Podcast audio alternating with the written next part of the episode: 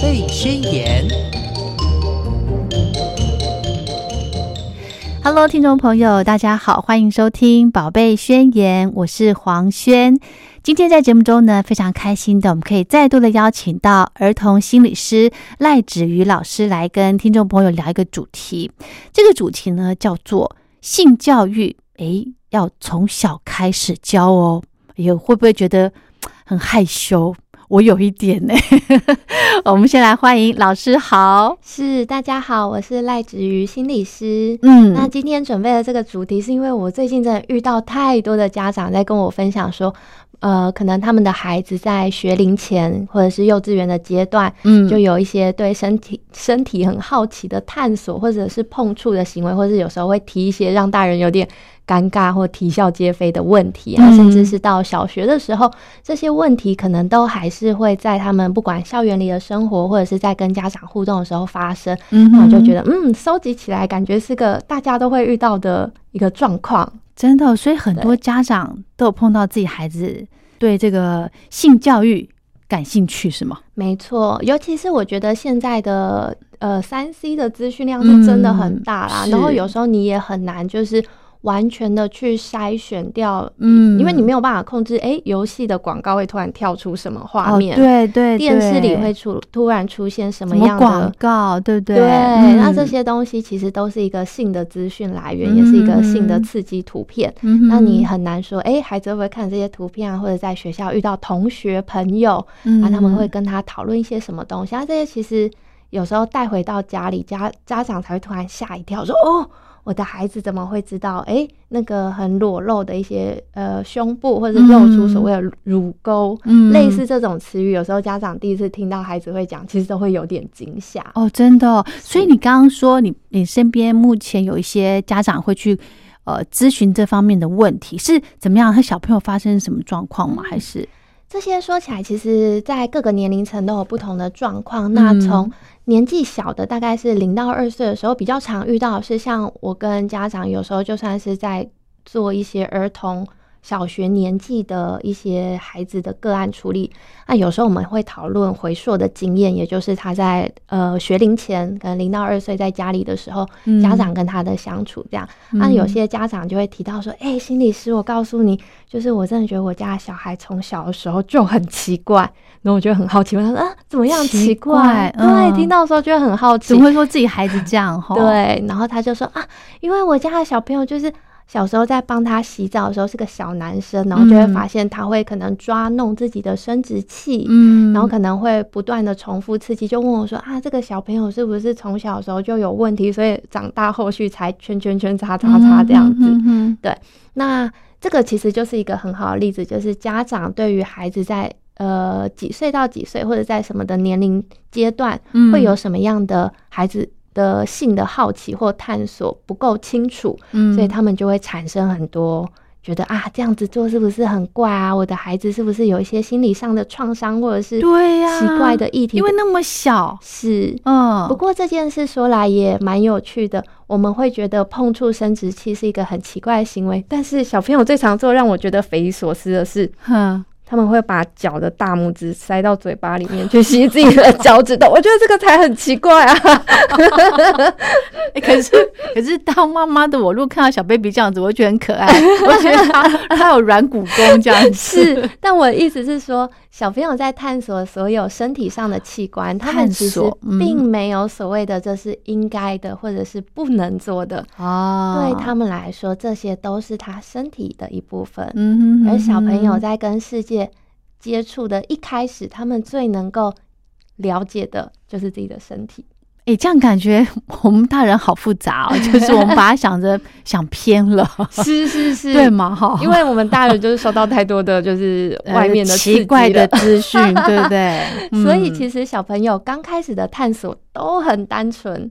他们就是想碰碰自己的手，碰碰自己的脚趾头，然后练习用嘴巴，因为嘴巴是一个他们早期最会使用的一个器官部位。对，他们会用嘴巴、用手指头去探索自己身上不同的位置，然后来了解到说，哦，这个脚趾头是我的一部分，碰到会有什么感觉？生殖器碰到又是什么感觉？对，所以呢，小朋友一般在两三岁的时候呢，呃，就会开始对自己的身体好奇。哦，甚至呢，有的小孩子会问爸爸妈妈说：“哎，我从哪里来的？”某种问题很很常很常听得到嘛？对，我从哪里来？我怎么来的？对不对？这个时候呢，我真的觉得哈，爸爸妈妈的这个智慧回答很重要。黄轩会怎么回答？我其实我很害怕被问过吗？还没，嗯，我真的很害怕问，因为其实哈，今天要跟大家聊这个主题，我就在想说，万一真的有一天小朋友现在还在学龄前啊，假设他明天就问我这个问题的话，我该怎么？我应应该要怎么样的这个呃，有教育意义又有很正向的、很正面的答案给他？嗯嗯，对，是，我觉得第一个很重要的东西就是。我们大人对这个话题自在的程度到哪里？自在的程度，对，嗯。然后另外一个是要考虑的是小朋友的年纪跟他的理解程度到哪里。如果小朋友才两三岁，他们刚会开始讲话，对，说：“哎，爸爸妈妈，我从哪里来？”你就开始跟他讲子宫、精子、卵子，啊，他可能听不懂。太抽象了，我们可能想要教育他很正确的专有名词跟知识，可是那个东西是他吸收不了的。对，所以在两三岁的阶段，或者是。呃，再小一点，我们觉得他可能还没有想那么多。我们可能很简单，我跟他说：“哎，嗯你从妈妈的肚子里对啊，对对对，只会这样带到而已。对，小婴儿就住在妈妈肚子里，然后你甚至可以邀请他去看看路边的孕妇啊，他们肚子里面有住着一个小 baby，所以肚子才变这么大，这样让小朋友先有这个概念。然后你慢慢的，可能到四五岁或者是五六岁，你可以跟他讨论一些，哎。”你在生产的时候的一些状况，他出生的时候是什么样子啊？有照片有影片，他也可以一起来看看那个过程是什么。然后呃，可能到四五岁、五六岁，他的。认知跟理解的词汇也稍微多一点点的时候，我们可以带入一些关于器官比较正式的名称。正式的名称，对，那这也包含，其实说真的，在更前面之前就可以开始做这件事了，包含在小时候帮他换尿布，嗯。或者在帮他洗澡的时候，其实你就可以就是说，哎，现在我们要来准备换尿布喽，我要把你的小屁屁抬起来喽。像这样的过程都是在帮小朋友了解到，哦，这里叫做屁屁，嗯哼，它这里可能叫做，我们可能会给它取名叫做鸡鸡之类的名字。那这种名字都在帮小朋友认识自己的身体部位。那到大一点，我们就可以再带入一些比较正式的名称，让小朋友知道这个部位叫什么名字。对，所以呢，我们刚刚前面老师提到说，哈。呃，小孩子就是幼儿的时候呢，会可能对自己的身体部位非常的好奇，哦，感兴趣。对，其实那个时候呢，我觉得也是蛮好。呃，教孩子就是什么样的，比方说，哎，什么是男生，什么是女生，然后哪里不一样。从如果小朋友开始问这个问题的时候，我们就可以开始慢慢的延伸了，对不对？没错，而且小朋友最会刚开始会观察的，一定是从从他自己出发，像刚刚讲的嘛，一开始都只关注自己。再来第二个，他会关注到就是妈妈哦，对哈，因为妈妈，如果你的小朋友不管是男生还是女生，他我们成人的身体一定跟小朋友很不一样，嗯，所以接下来他就会好奇，哎，为什么我们的身体是不一样的？对对，然后为什么可能？呃，成人会有一些身体上构造差异，那小朋友为什么会没有？他们就会开始有很多提问。嗯，那这个时候我们就可以开始跟小朋友讲的越来越多关于，哎，到什么时候会变成可能我们会有胸部的隆起，嗯，我们会长喉结，我们会在一些部位长出体毛，类似这样子的语言，让小朋友更理解。那我们在讲的时候。我知道，就是在其实，在我接受心理师的训练之前，我对于要讲这个东西，我会觉得好尴尬，我会不会尴尬？其实后来当心理师之后，发现我们只要把这些东西讲专有名词，讲它的正式名称，我们就可以。比较往学理或者是往知识面的方向走过去，不会停留在一个啊有点暧昧、有点害羞，好像是有点禁忌的羞于启齿这样子。对对对，像用这种方式，我们就可以慢慢的跟孩子讨论。那有时候你再搭配上一些图片的东西，嗯，那就变得更具体，更像在上课了。哦，是是，OK，那个尴尬的感觉会少一点点啊。当然也要看孩子的理解程度啦。嗯哼哼哼，对，首要就是爸爸。妈妈在处理这些问题的时候的一个心理状态是怎么样的？因为我觉得大人在讨论的时候，我们在成长过程里面有太多跟性有关的东西，尤其在我们成长年代，可能是比较保守一点的。嗯，性这种东西通常会跟羞耻还有嗯不能讲对禁忌等等的感觉连上，所以我们在这个成长背景之下，我们其实会要谈这个东西不是那么自在。嗯哼，但是我觉得在。呃，我们现在再去回溯以前这样的教育方式，可能有它好的地方。我们对性是保守的，嗯，可是也有不好的地方，是我们遇到性相关问题，我们是不会问的。对，我们是很多的疑问跟担心，但是我们甚至不知道该怎么处理。嗯，我有个朋友非常的有趣，他曾经跟我分享过，呃，他是一位男生，嗯，他说他一直以来都不知道自己。呃的生殖器，就是那个家庭的环境下不会有太多的讨论。他说他到长体毛之后，就是长了阴毛之后，就有一天起来，他发现他的阴茎非常的疼痛，嗯，然后他痛到以为自己的阴茎裂开了，嗯，他就低头一看，就发现是有一根就是阴毛就是卡在上面，然后非常痛。可是他一直觉得啊要裂开了，完蛋了，他就要死在这里了。听起来很荒唐，就想说，哎，不过是就是毛发卡住而已，怎么会有这么荒唐的想法？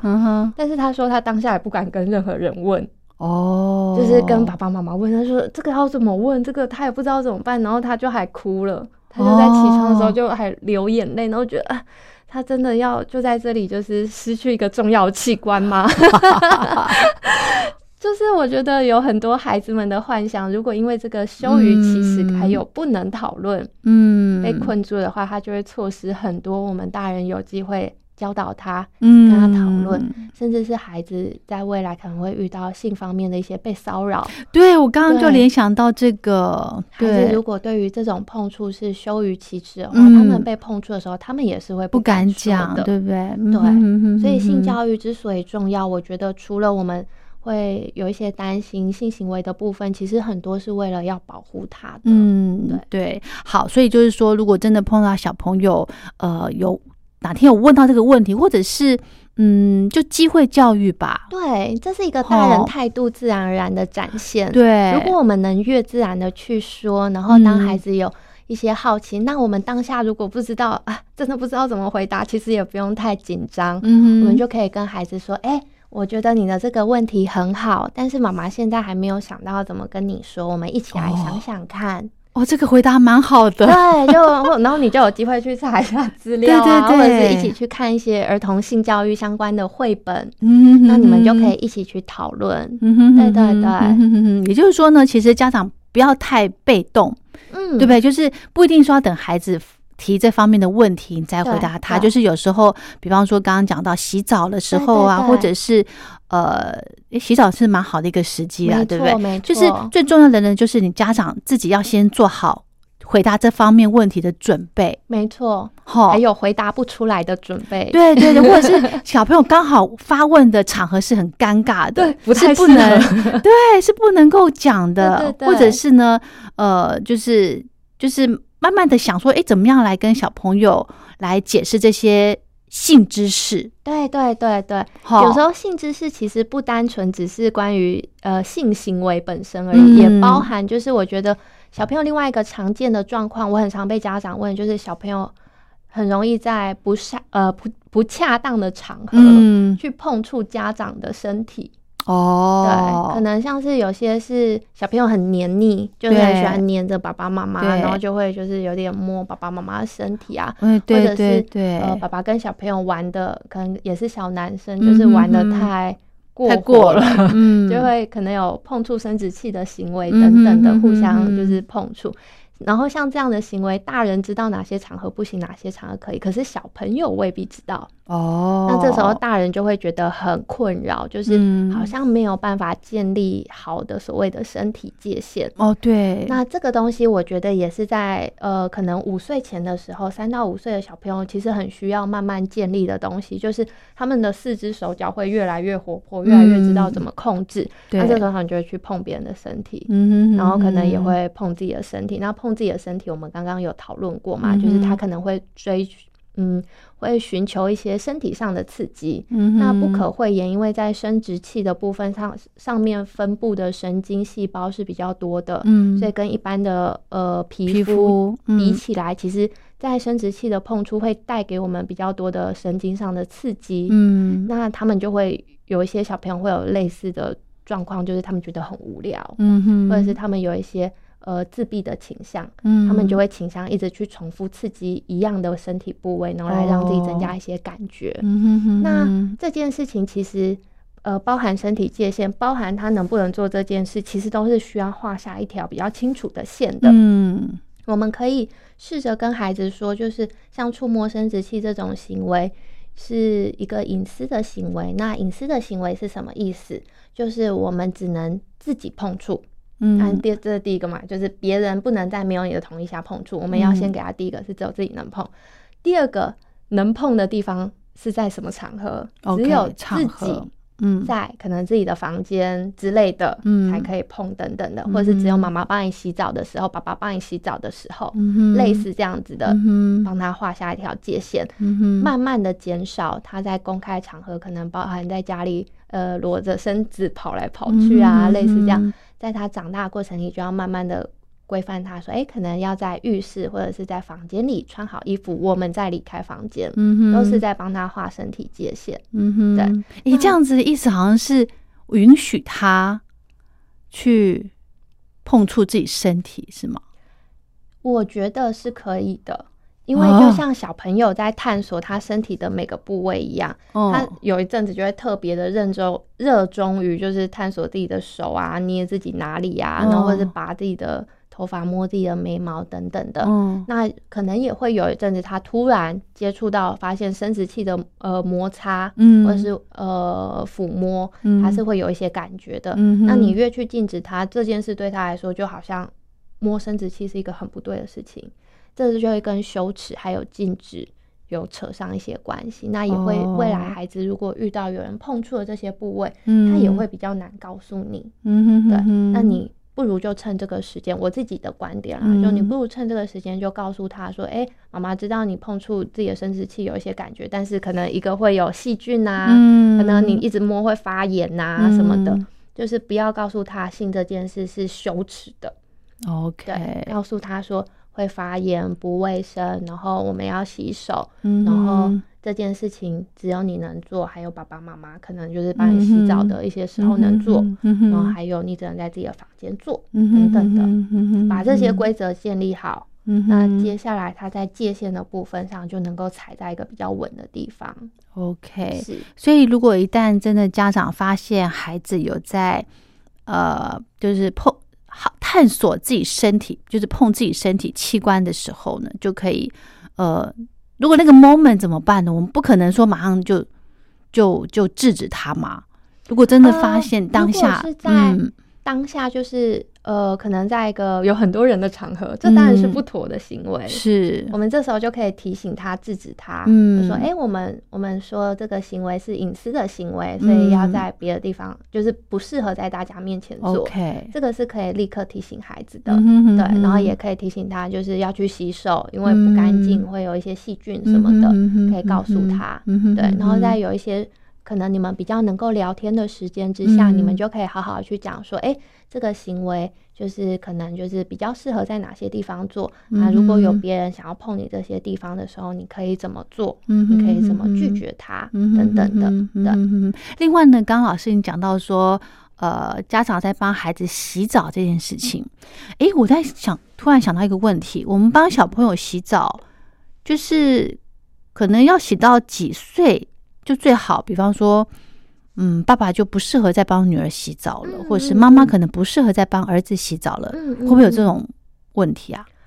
我自己是 刚刚一讲的时候，我就想到，就是哎，我好像有听过有一些人就是帮忙洗澡到，嗯，可能青春期之后，然后十六七岁之类的，尤其在日本好像。有听过一些，然后太大了吧？在台湾，我好像也有听过有一些家长会跟孩子一起洗澡，洗到可能青春期之后。对，那你说到底可不可以？我自己会觉得，呃，重要的是我们在过程里面，孩子有没有提到他有不舒服的感觉？那当孩子有不舒服的感觉的话，那我们能不能立刻的有一些发现跟尊重孩子的意愿？这个想要跟小朋友一起洗澡，到底是出于爸爸妈妈想要？我很想要跟孩子一起洗澡，还是孩子觉得跟你一起洗洗澡是一个聊天分享的时光，啊，那个时光是他也喜欢的，嗯，这个就很重要。但如果在你们或者说在大家各自的家庭里面，我们可能有一些我们家庭比较习惯的，嗯，分开的界限，那也没有关系。我们可能可以在几岁的时候就训练孩子可以慢慢自己洗澡，因为我觉得另外一个重点是他能不能有自己洗澡的能力。哦，是对对对，然后自己知道怎么打理自己跟穿衣服等等的。嗯哼，对，嗯哼哼，OK。还有呢，另外一个问题就是，嗯，像小朋友可能对大人有一些举动会比较热情，比方说会拥抱啦，或者是会亲吻这样子。我觉得这个部分呢，可能也要跟孩子先讲清楚，你的那个潜力就是，哎，你拥抱的对象必须要是。家人，因为有一次我看我我小朋友在上课，然后呢，他们班有个有个男同学，他就在上课的时候就一直在抱老师哦，一直我想说为什么？因为我因为他上那个美语课嘛，我说为什么那个小男生要一直去抱那个老师啊？我就觉得好奇怪哦。对，我想说，哎，这个是不是嗯，也也不大好这样子？是，可能他是展现他的热情，没错，他喜欢那个老师，但是其他小朋友看在眼里。万一学学偏了怎么办呢？嗯嗯嗯，我觉得就是这件事，就是在刚刚讲的身体界限这件事情。大人，因为我们在教小朋友的是说，小朋友可以决定自己哪些部位要被碰触，然后小朋友应该要能够在自己感觉到不舒服的时候，嗯，相信自己的感觉是真的，嗯，然后将这件事告诉。自己信任的大人，对对对。那相对来说，大人也应该有一个身教的功能，在于我们不想要被别人碰触的时候，我们是能够很清楚的跟孩子说，我们现在在做什么，哦，现在不适合做什么事情，什么时候我们可以来抱抱，嗯哼哼，对，那个也是一个画下界限的练习。那孩子就也会在这个过程中去学习，哦，原来我想要被抱的时候。